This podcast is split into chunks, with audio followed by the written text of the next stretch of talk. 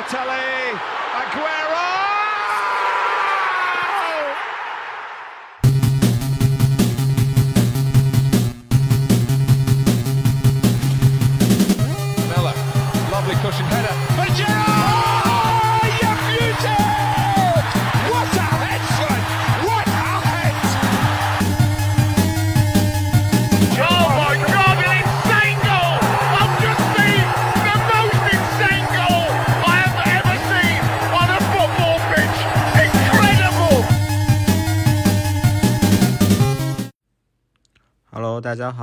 是 Travis，这应该是我们新年农农历年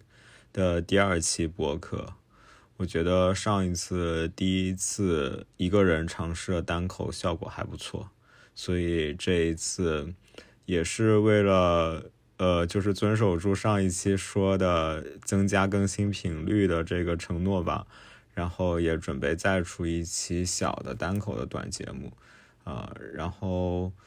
因为是短的单口节目嘛，就可能 会还是个人色彩会比较重一点。然后这一期想聊的主题会有一点点，我觉得有一点点哀伤吧，就是关于阿森纳和他的队长们，为什么阿森纳的队长总是无法在阿森纳得到一个完美的结局？这件事情的为什么聊这件事的起因，其实大家应该都还比较清楚吧？就是奥巴梅扬在刚刚结束的冬季转会期里是离开了阿森纳。当然，我觉得球员转会是很正常，尤其是在现在这个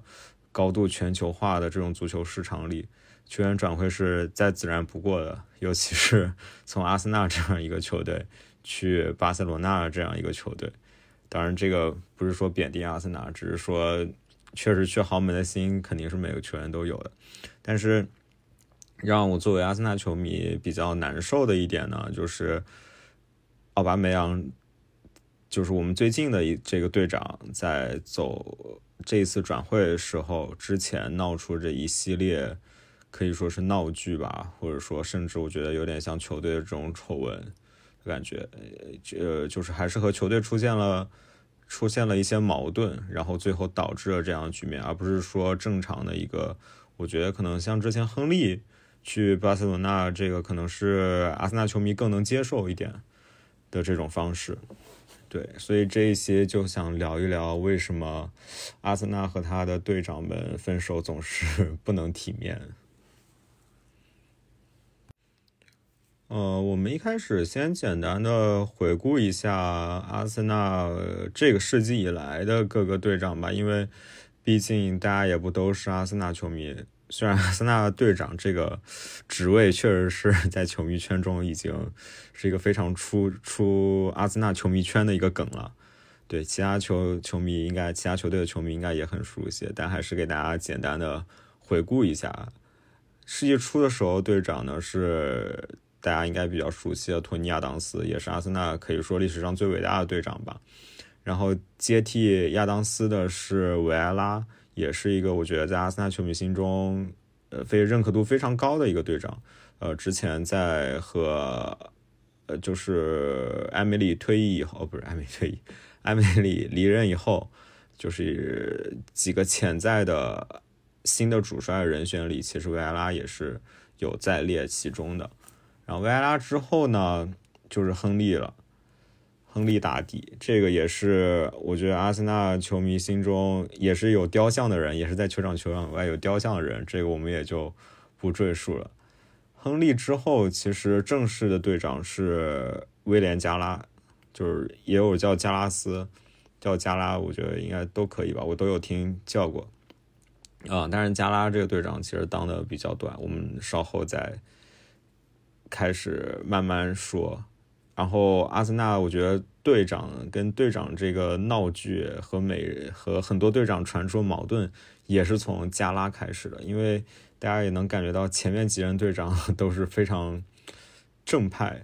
非常在阿森纳心中非常英雄般的人物，对。但是从加拉开始，这个整个画风就感觉有一点点不对了。呃，加拉之后呢，就是小法法贝加斯。呃，法布加斯之后就是范佩西，大家也应该能 get 到我为什么会笑出声音来。然后范佩西之后是维尔马伦，维尔马伦再之后是现在的主教练阿尔特塔，呃，阿尔特塔之后是莫德萨克，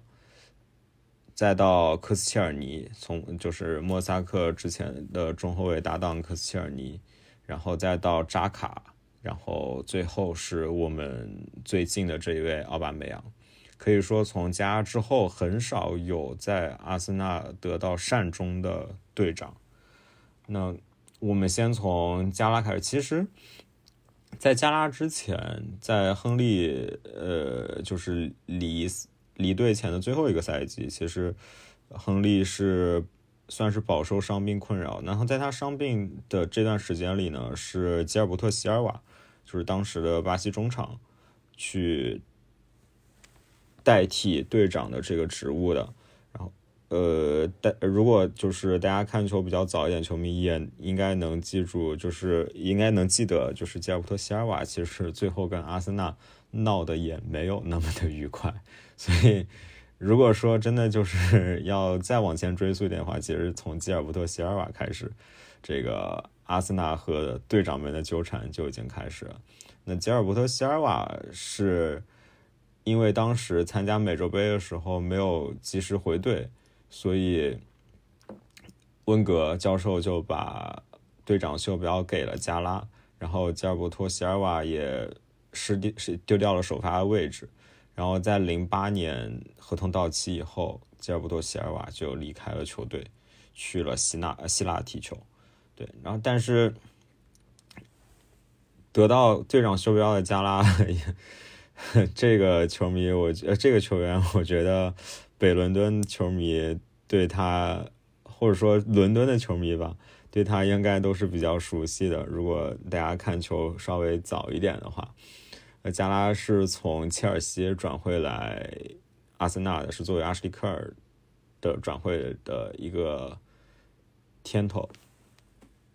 当然，可能说天头的话，有一点侮辱当时的加拉，因为当时加拉确实算，呃，英超最好的中后卫之一吧，身体非常出色，然后能打的位置又非常多，是一个后防，我觉得不可或缺的一个多面手。但是，加拉作为球员是一个出色球员，但是作为一个队长来说，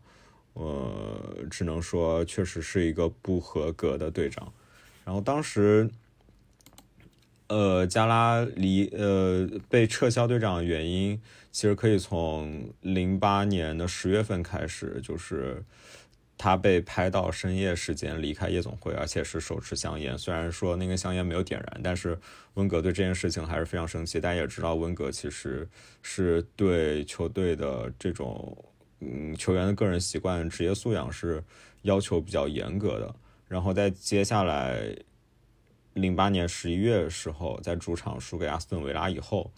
加拉是发表了一些针对队友的批评，是质疑这些球员他没有勇气去挑战联赛冠军，然后当天就被解除了队长职务。那那在那个赛季结束以后，加拉也是转会离开了阿森纳。嗯，在那之后。到一零年合同到期以后，加拉就离开了阿森纳。当然，离开不是是一件很正常的事情，但是比较过分的是，加拉加盟了阿森纳的死敌，呃，北伦敦德比的对手热刺，然后在热刺踢了球。所以阿森纳，呃，所以加拉是一个在切尔西、在阿森纳、在热刺，可以说伦敦三雄都 踢过球的一个妙人吧？我觉得。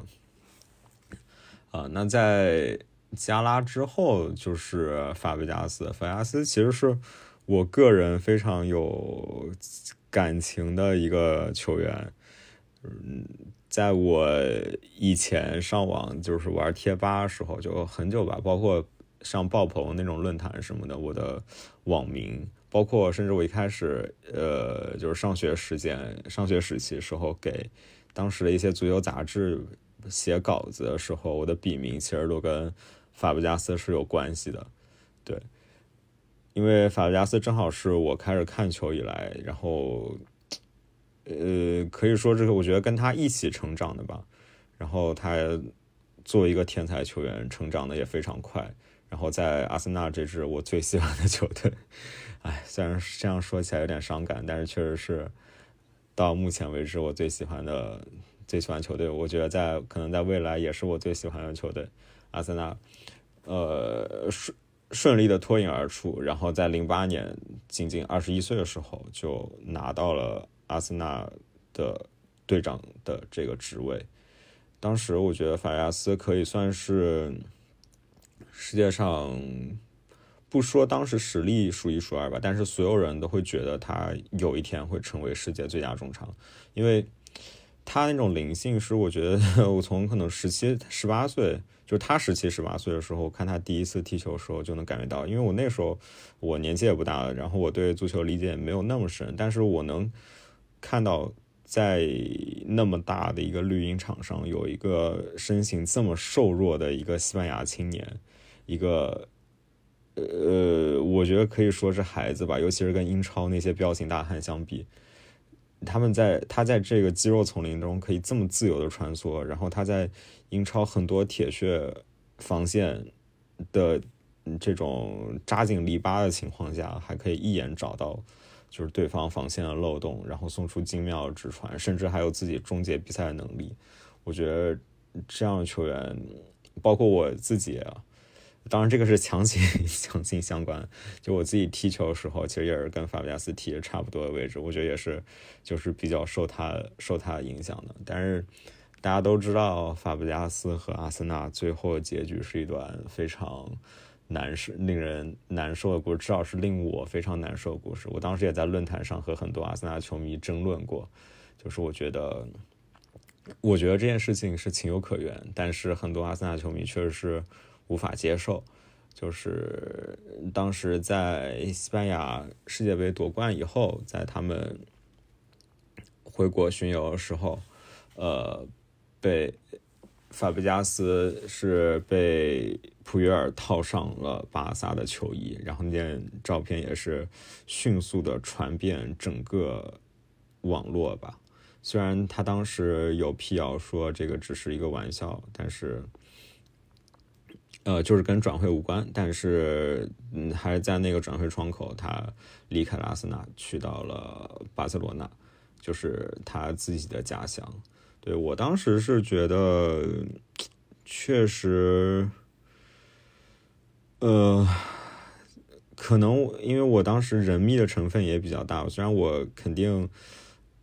呃，最大的成分 还是一个阿森纳的队迷，但是我当时确实对法布加斯也是有一些特殊的情感，所以我觉得作为一个从拉玛西亚青训出来的球员。呃，不能说落叶归根，但是回到自己最初踢球的地方，和自己当初的那些队友奋一起奋斗，然后加盟当时世界上最好的球队，我觉得 kind of 是可以理解的。但是套球衣这个做法，我觉得确实是让人很难接受。但是我觉得，我当时觉得这个也不是法布加斯的问题。对，我希望巴萨球迷也不要介意。但是。这件事情以后，我对巴萨的观感确实，嗯，有所下降。对我觉得没有考虑到，即使是一个玩笑的话，也没有太考虑到其他俱乐部的感受以及其他俱乐部球迷的感受。对这件事，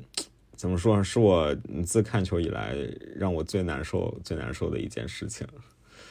啊，然后法布加斯走了以后，队长袖标是给到了范佩西。那范佩西也是，大家也知道，就是阿森纳球迷有自我调侃阿森纳四君子之一的范佩西，就是范雄心背叛了自己心中的小男孩啊，不，应该是回应了对自己心中小男孩的呼唤，去到了阿森纳的死敌曼联。然后在福格森的调教下，他拿到了自己梦寐以求的英超冠军。这件事情，我觉得就是可能很多球迷不能理解阿森纳球迷为什么会对这对嗯，就是法布加斯、范佩西、纳斯里和亚历山大宋这几个球员这么愤怒吧？其实我到后来我才能理解到为什么，就是。阿森纳花了这么多的精力，然后这么多时间，你大家要知道，那个是阿森纳成绩最好的那几年，去把这些机会，温格甚至可以说是清理掉那些老球员，去把位置腾给这些年轻人，让他们去施展自己的才华，让他们有这样试错的空间，然后包括我觉得像范佩西是。嗯，大家一直都知道他有玻璃人属性嘛，然后他一直也是上上停停，给了他这么多的耐心，然后他终于打出来。我觉得说可以说刚刚开始回报温格、回报教授和这家俱乐部以及耐心等待他们成长成参天大树的这些球迷，结果在一个赛季打出爆发性表现之后，就去追逐自己的冠军梦想。那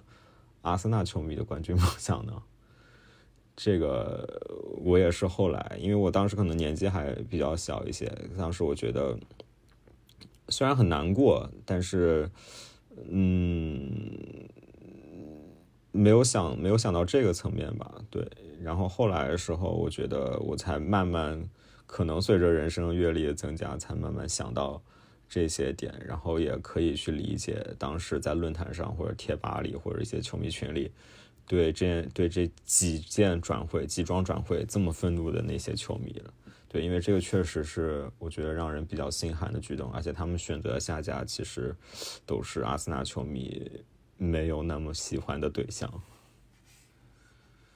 那范佩西之后的队长是维尔马伦，维尔马伦怎么说？他虽然最后也是。转会去了巴塞罗那，但是他当时转会去巴塞罗那罗纳的时候，本身在阿森纳已经没有什么位置了。嗯，对，所以这件这个转会倒是没有让阿森纳球迷 有那么那么的难过。这可以算是一个过客吧，对，就是虽然也不是非常好的结局，但是嗯，也算是我觉得一个正常的转会。那再接下来就是阿尔特塔现在的队长，阿尔特塔是在零六年的波坎姆之后第一个从阿森纳退役的球员，我觉得算是得到了一个善终。所以当时如果大家还记得，应该在去年还是前哦前年前年，对，就是埃梅里下课之后，现在已经是前年的事情了。是前年吗？还是大前年？我觉得疫情之后，整个时间线已经有点乱了。就是在艾梅里下课之后，我们在讨论，我们有一期节目讨论阿森纳几个潜在的主教练人选的时候，其实我是力挺了呃阿尔特塔。就是我觉得阿尔特塔虽然说他肯定作为一个从来没有执教过一线队的主教练。他肯定会有经验上的一些欠缺，但我觉得他是最适合阿森纳的主教练，就是当时的几个人选里，除了应该除了波切蒂诺以外吧，因为波切蒂诺可能也不太可能性来阿森纳，因为，呃，为什么说阿尔特塔是最适合？因为我觉得阿尔特塔一个是他感受过阿森纳足球，他知道阿森纳足球是什么，另外一个是。他本身的这个风格就是很符合阿森纳的风格，呃，另外一个我觉得有一点点 DNA 吧，DNA 这个东西就是很玄学，大家呃很难说 DNA 具体具体有什么作用，但是大家就是会觉得 DNA 是一个有魔力的东西。那阿尔特塔之后。是莫特萨克，呃，就是老爷，莫莫特萨克也是算是得到了善终。当然，他在阿森纳本身来的时候年纪也不小了，呃，但我是觉得这件事情上，制服组肯定是可以做得更好一些，至少，呃，以一个更好的价格或者说更低的损耗去完成奥巴梅扬的转会交易。那讲了这么多，大家应该。也对阿森纳和队长的这些纠缠有所，我觉得这二十年吧，也不能说二十年，这十几年、十几年的纠缠有所了解。那为什么说阿森纳的队长会频频的做出这种叛逃的原因呢？其实我在我今呃在回顾资料的时候，我也有一个发现，就是其实每一任队长他们都曾经对上一任队长的叛逃感到失望，但是他们最终又选择了叛逃。啊，我觉得最大家最耳熟能详的一个故事，可能就是范佩西当时在法比加斯走了以后说。世界上如果还有一个人对阿森纳忠诚，那就是我。对这件事，这句话最后后来也被球迷拿出来调侃了，但是至少表达了当时的这个决心吧。所以说，很多勇士最后都拿着剑，然后最后变成了恶龙。那如果呃，只是如果只是一个单一的现象，我觉得还可以解释为球员球队的球员的个人原因。那呃，接二连三的出现这种情况，我觉得阿森纳肯定自身还是有一些问题的。那我总结了几个叛逃的原因，一个就是呃，我觉得有一部分是温格原因吧。当然不是在责备教授，只是说呃，每个教每个。呃，那个主教练都会有自己的风格，每一种风格其实都是有优有劣的。那温格他很明显，大家也知道他是一个理想主义者。其实这个是我最欣赏教授的一点。但是正是因为他是一个理想主义者，我觉得才会说去把队长袖标交给法布雷加斯这样二十一岁的年轻人去做。而且，嗯，阿森纳是应该是。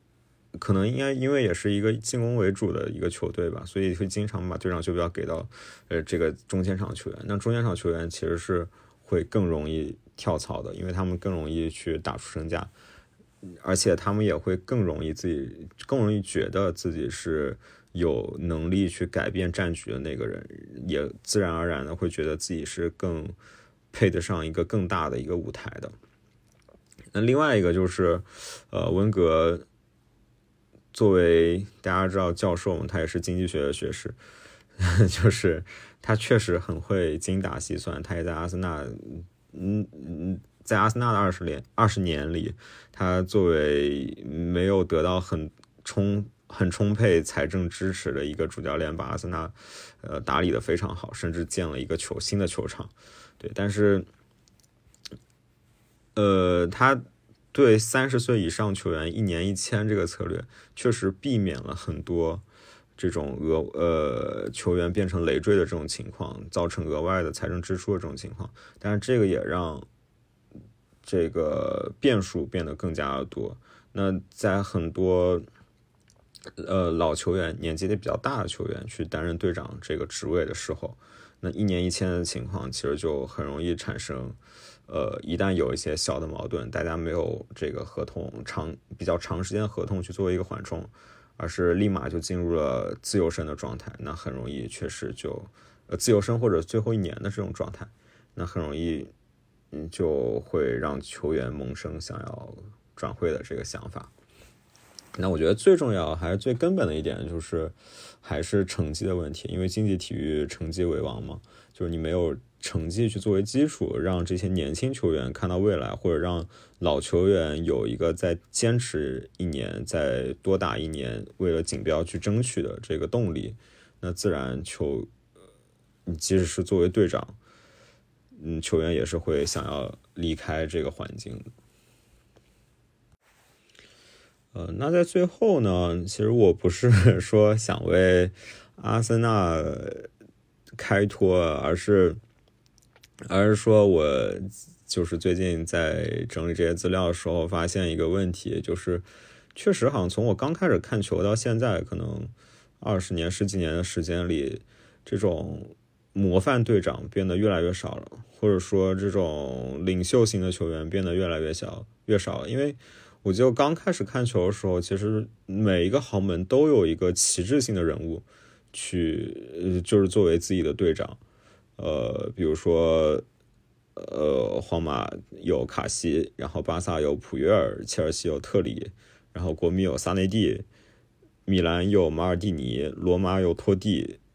利物浦有杰拉德，然后拜仁有卡恩，包括后面的拉姆和舒因施泰格这样的球员，就是每一个这样领袖型的球员都让人印象非常非常深刻。但是到最近几年，就是尤其是最近，我觉得五五年五年的时间里，就是这样领袖型的球员在豪门好像越来越少了。就是整个其实整个足球世界领袖型的球员都，我觉得出现了一个真空吧。因为你现在真的让我想，就是现在足坛最好的队长，尤其是在豪门，如果是在豪门效力的话，其实我可能第一反应是亨德森。但是除了亨德森以外，呃，可能还有 AZP 阿兹皮利奎塔，切尔西的队长。但除了这寥寥几个以外，我觉得很难说让我突然再想到一个非常称职，或者说可以和我之前报的那一串伟大的名字比肩的这种队长。那这个我觉得肯定也有一些，就是现在整个足球大环境的原因。就是首先。忠诚变得在这个时代变得非常稀缺，对，这个也是大家都在聊的，就是大家现在球员，呃，经常会不管是踢得好，踢得好当然会传出绯闻，踢得不好那更会传出绯闻，对，那我觉得这个一方面原因是因为现在过度的这种媒体曝光吧，因为可能在过去这种虽然也有大众媒体的存在，但是。可能更多的时候是，嗯，球队或者球员，那最多是经纪人作为信息的这个输出口，呃，那毕竟还是有限的，或者说，呃，包括媒体的数量也是有限的嘛，所以大众能 get 到信息也是也是有限的。当然，整个信息量就这么多，但是在现在这种信息爆炸的时代，尤其是每个球员又有自己的。社交媒体，那他们的声音无疑是被放大了，他们的商业价值也变大了，那话语权也变大了，然后又有了自己表达的这样的一个平台，所以球员的流动变得更频繁，也是我觉得呃越来越正常吧，也是一个非常非常自然的一个现象。那另外一个原因，我觉得是豪门青训其实现在越来越难出头了，就是尽管说。呃，豪门现在足坛几家巨无霸还是拥有世界上最好的青训，他们可以从全世界去捞人。但是大家可以很明显的感觉到，很多现在很多天才球员都不是从豪门的青训营里出来了。对，尤其是如果从豪，如果想要从豪门青训营里土生土长的打出来，就是一步一步从青年队，然后到预备队，再到一线队这种。成长路径在现在真的是非常难见到了，可能也就只有拉玛西亚这种青训营还可以，呃，我觉得生产出一些能在一线队即插即用的这种年轻人吧。对，那你豪门青训，你的出身不是豪门青训，那你自然其实对球队的归属感也就没有那么强，那忠诚度也就比。上个时代的球员来说会更难建立一些，然后另外一个是我觉得现在技术会变得更重要了，所以导致精神领袖变得越来越稀缺了。就大家会更强调技术，哪怕现在门将或者中后卫这种在以往可能对技术，在过去可能对技术要求没有那么高的位置，现在对技术都提出了非常高的要求。当然，我也不是说。就是说，技术和精神这两个是矛盾的，嗯，但是当大家越来越强调技术的能力的时候，我觉得会自然就是潜意识里或者不自觉的去削弱这种精神，呃，或者说主观能动性给球队带来的这种 buff 带来的这种正向的影响。其实我现在，我觉得我现在很欣赏的一个队长就是。长谷不成，我觉得他就是一个，其实你说能力吧，没有那么强，但是，嗯，确实是可以在场上给到队友这种感染力的一个非常好的一个球员。对，嗯，呃，最后还是回过头来聊两句阿森纳，啊，就是扣题吧。虽然奥巴梅扬走了，但我作为一个阿森纳球迷来说，我觉得完全不担心，跟现在阿森纳更衣室的这种领袖气质会出现缺位。因为我觉得阿森纳这一批年轻人真的是，我觉得从可能零七零八赛季那一批年轻人以后，年轻人以后我看到最好的年轻人。当然，也不是说这批年轻人每一个都能成为队长，但我觉得他们其中很多人都是有成为队长的潜质的。那自己 DNA 出来的有萨卡，当然萨卡有点可能因为年纪太小原原因啊，有点傻乎乎的。但是，哎，我觉得他是他是有这个潜质的，因为他嗯是一个人缘非常好的一个球员。那作为队长，你肯定是要团结住身周围的整个呃一线队的球员的。对，另外一个是他本身实力也很出众嘛，也可以作为也可以作为表率。那另外一个，其实我觉得现在最适合当队长，我内心第一顺位的队长人选其实是蒂尔尼，因为蒂尔尼确实是一个精神力非常出色的球员，可能是苏格兰人吧。苏格兰人我感觉 好像可能在冰天雪地里长大，不光是耐寒力，包括那个神经都是比较粗的，然后。但是蒂尔尼的问题在于，嗯，我觉得他有一点点玻璃人的潜质，嗯，伤病可能会比较多。一个如果一个经常受伤的队长，那肯定也是无法百分之百的发挥它的功效的。那第三个人选，我觉得其实是拉姆斯戴尔。拉姆斯戴尔，我觉得，嗯，阿森纳球迷应该都能感觉到他那种那种霸气吧，就。在场上的这种霸气，然后包括他，嗯，这个赛季以来非常出色表现，我觉得也是给他在未来的队长人选当中赢得了一席之地吧。这三名队长啊，这三名球员，我觉得，呃，应该不会成为马上接替奥巴梅扬袖标的球员。啊，目前来说，肯定还是拉卡泽特或者说加布里埃尔更有可能。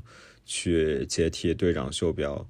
呃，但是我觉得这三个球员以及以就是以这三个球员为首的这一批阿森纳青年球员哦，包括哦，包括富安健洋，对我觉得这一批球员的出现都保证了阿森纳其实不太会再像我觉得零七零八那一批那样出现领导力的空缺。对这一批球员其实都是非常有或多或少是有领袖气质的。对，所以其实我对奥巴梅扬走这件事情，我觉得不会，并不会对阿森纳下半赛季的成绩有太大的影响吧。当然，丢掉一个这样王牌射手，肯定竞技上或多或少，那我相信是阿森纳的球员是可以适应过来，这也算 先奶为敬吧，先奶一口吧，不管怎么样。还是希望阿森纳今年能打出来，因为这批球员确实非常值得大家期待。那这一期的节目就先跟大家聊到这里，我们下期再见。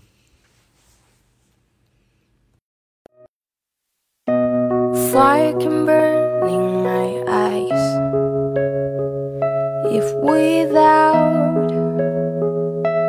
your smile Snow can cover your smile. If without your love When you think of me I've gone too far.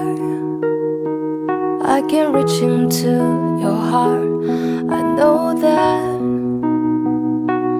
when I'm looking back. I'm torn in two. I might pray like less with this be the last. Why do I see a sad, sad your eyes? Why do I see a sad, sad in your eyes? Why do I see a sad, sad in your eyes? Why do I see a sad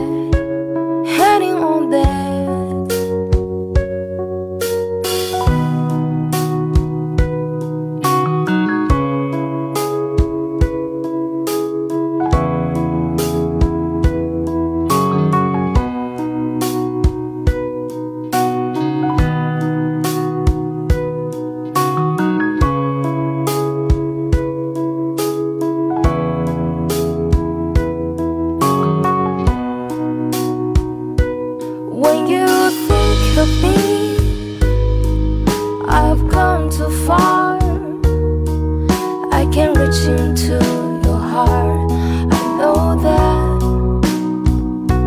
when I'm looking back, I'm torn in two.